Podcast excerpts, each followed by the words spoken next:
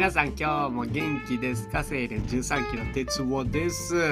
この放送は僕がお世話になった先輩や後輩や同期の皆さんのお疲れちゃんな毎日に落書きをしちゃおうというレディオになります今日のテーマは遅刻、物忘れ、物なくし、すぐしちゃう系の人です。はい、えっと、僕のことですね。まんま僕のことなんですね、これ。で、あの、昨日またやっちゃったんで、ちょっと、あの、いろいろそのお話をしようと思います。あのやっぱねそもそも僕ほんとこの3つやっちゃうんですね遅刻物忘れ物なくしほんとすぐやっちゃう系の人なんですよで例えばですねえっと忘れ物に関してはあの鍵ですね。鍵を家から持って出るのをほんと忘れちゃうんですよ。で物なくしに関してあの財布を僕ねなくしちゃうことが結構あるんですよ。だからクレジットカードとかその財布の中に入ってるのを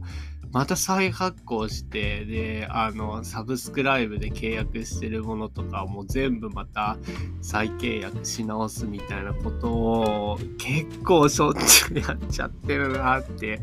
いうのがあります。であの遅刻に関してなんですけどこれはですねもう僕中学生の時から「君は時間にルーズだ」ってあの教頭先生に怒られたことがあってなんでずっとやっぱもうその時から怒られてるんだなって感じなんですけどあの遅刻に関してエピソードちょっとこの間笑っちゃったのがあのレイナくんがあのライブに出るってことで来てくださいよって「行きます行きます」ってで、あの、じゃあ12時半から12時半にここに来てくださいってマップ渡されて、あ、12時半ね、言って。で、その後にチケットを送られてきたら、チケット開演12時50分ってなってて。12時半からライブ、これ12時50分に、しかもあれっすよ、開演じゃなくて会場っすからね。これ12時50分、会場まで20分前なんだけど、これどういうこと言ったら、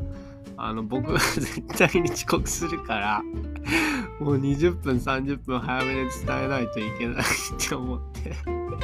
そういう風に言ったってまあさすがじゃんみたいな話よう僕のこと分かってるわみたいな話してたんですけど本当に勘弁してくれよですけどね。そんな感じでずっと僕やっぱ治らないんですねこの3つが。でもしかしですよ。僕はねずっと鼻ほじって生きてるわけじゃないんですよ。ちゃんとね対策を打てば起こら起こらないっていうこともね勉強してきてるんですよ。要はそういう風に忘れ物とか物をなくすとか遅刻するとかいうその目ですね。目。目ごと取っちゃう。あの目ってあれですよ。あの目玉の目じゃなくてえっと、新芽の目ですよ。その目ごとをもう最初から取っちゃえば、対策さえしてれば、それは、治らないすぐやっちゃう系の人でも怒らないっていう状況に持っていけるっていうのを僕は学びました要はですね具体策を言うと鍵ですね鍵を本当あの家から持ってるの忘れちゃうって言うんだったら僕のねあのドアにはね僕の家を家を出るドアにはねあの紙がペーンって貼ってあって「鍵」って書いてあるんですよ。一文字二句とか二文字「鍵」って書いてあってそしたらもう家から出る時絶対鍵忘れないじゃないですか。とか財布ですね財布すぐなくしちゃうっていうんだったらあの僕の中でこのカバンの中でねその取り出したらあの財布をポッケに入れるんじゃなくて絶対カバンのこの部分にしまうっていうポジションをもう決めちゃってるんですね。そしたら、うん、取り出したら絶対そこに戻さないといけないからもその財布をなくすねもうことはないじゃないですか。とかねあとは遅刻っすよね。遅刻はちょっと難しくて、どうやったなんでそもそも遅刻って起こるんだろうっていうふうに考えたんですよ。どうやったら対策打てるんだろうっていう。で、僕、なんで遅刻するか考えたら、あの、多分シンプルに、あの、その場に行って、その場で待っとく時間がめちゃめちゃ嫌いなんですよ多分僕。だからもうギリギリに到着したいですね。これ多分遅刻魔の人多分めっちゃ共感してくれると思う。めちゃめちゃあの待ってる時間が嫌すぎるんですよ。もう一番最後にギリギリにもう1秒前に到着したいと思ってるんですねなんなら、まあ、ただただただこれも対策は打てるなっていう。要はその遅刻をしないってことは要は余裕を持っていかないといけないから待ち時間も絶対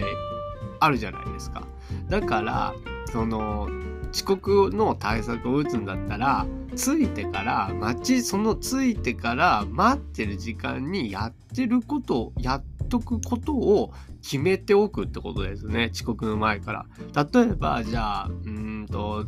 なんだろう。マックで1時からちょっと待ち合わせね言われたらもう12時半からマックに行って30分パソコンでできる作業をそこでやるっていう何の作業やるかも30分でできるものを決めておくみたいな。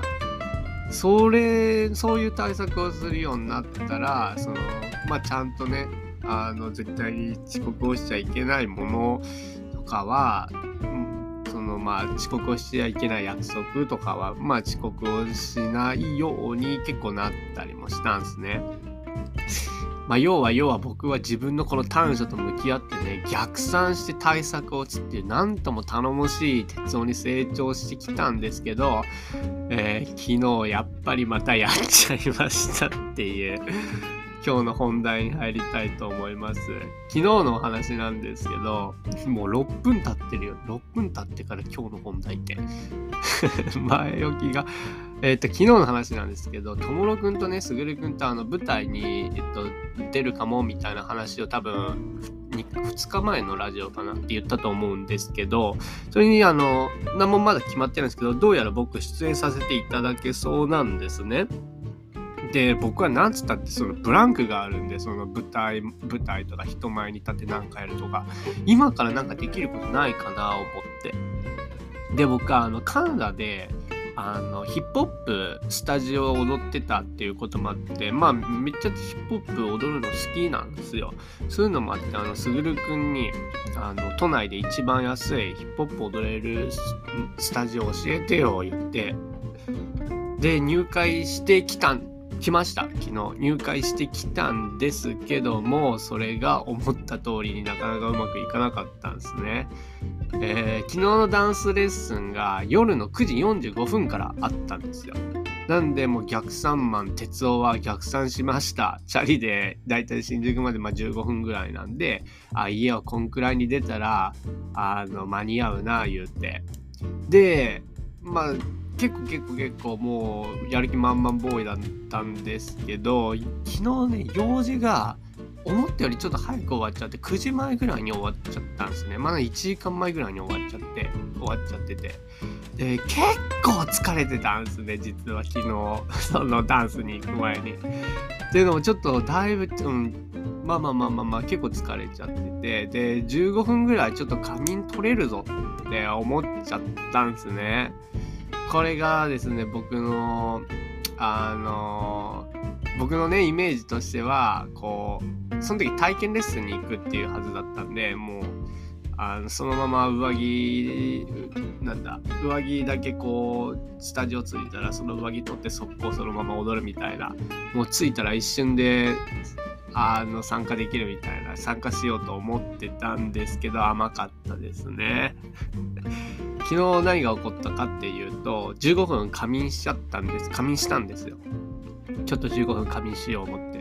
で23分前にダンススタジオには着いたんですね。でイメージとしてはね体験レッスンじゃああのやらせていただきます。パッパッパーポッてこう踊ろうと思ってたんですけどちょっといろいろいろいろトラブっちゃってて体験レッスンできなかったんですね。でビジター料金で体験レッスン1000円だったの。ビジター料金4000円取られるみたいな。ちょっと待ってくださいよ言って。でそれかもう今日入会しちゃってくださいみたいな。あ、じゃあもう入会します言ったら入会現金だけだったんですね。で僕、もう絶対現金持ち歩かない主義なんで、もうびっくりしちゃってカードしかないし、PayPay 使えないし、Suica だって使えないし、なんか綺麗なあんな綺麗な東京のねイケてる若者最先端最先端カルチャーやったるでダンススタジオなのに現金だけなんかい ってまあ別にいいしょうがないですけどね。まあまあまあそれであの仕方なく UFJ 銀行僕 UFJ 銀行行ってきました。で ATM でお金を下ろして入会金分を下ろしてでスタジオ戻ってきたら15分の遅刻はもう参加できません言われてあのそのレッスン受けれなかったんですね。でも最終の日だあの9時50 9時45分からっていう遅い時間のレッスンでその次のレッスンも今日はありません言われて。残念ながらその日昨日ですね入会しかできなかったんですよ。っていうまあいやまたやっちゃったなっていう風なことがあったんですけども僕はまた考えました。この失敗からどう学ぼうか考えました。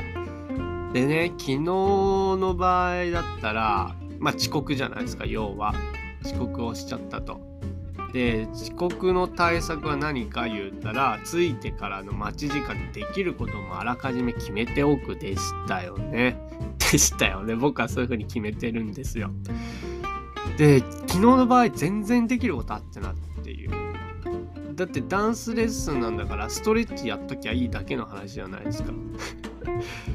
別にパソコンとかいじらなくても。だから昨日の範囲はもう絶対これっすよね。15分の仮眠じゃなくて15分のストレッチをするべきだったんですよ。あのシンプルにちょっと自分に甘えちゃいましたね まあそんな感じで昨日また一つ成長できたっていうお話でした。はい、今日のテーマ、遅刻、物忘れ、物なくし、すぐしちゃう系の人でした。ちょっと長くなっちゃったんですけど、最後までお話聞いてくださってありがとうございます。また明日です。バイ。